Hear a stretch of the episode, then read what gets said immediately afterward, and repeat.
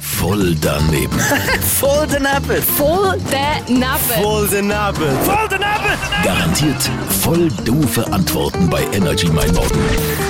Was heißt auf Englisch Freiluftkonzert? Free, Free Time Concert. Freiheit, Zeit und Konzert. Aber es heißt Freiluftkonzert. Ah, Free Air Concert. Was meinst du? Ähm, fresh, irgendetwas, ähm, keine Ahnung. Freiluftkonzert, was ist das? Keine Ahnung, ich bin nicht gut in Englisch. Ich habe drei oder so, zwei, zweieinhalb habe ich. Also frei, frei, free, äh, air. Hast du schon mal von einem Open Air gehört? Oh mein Gott, das heißt Freiluftkonzert auf Deutsch. Das ist ja. voll scheiße. Was heißt Open Air auf Deutsch? Offen? Näher, näher, keine Ahnung. Du musst eins buchstabieren, wie würdest du Open Air schreiben? E O-P-E-N-N-A-I-R-E. Darum E. heißt es Open Air und ja, darum ist es wahrscheinlich auch in der Nähe.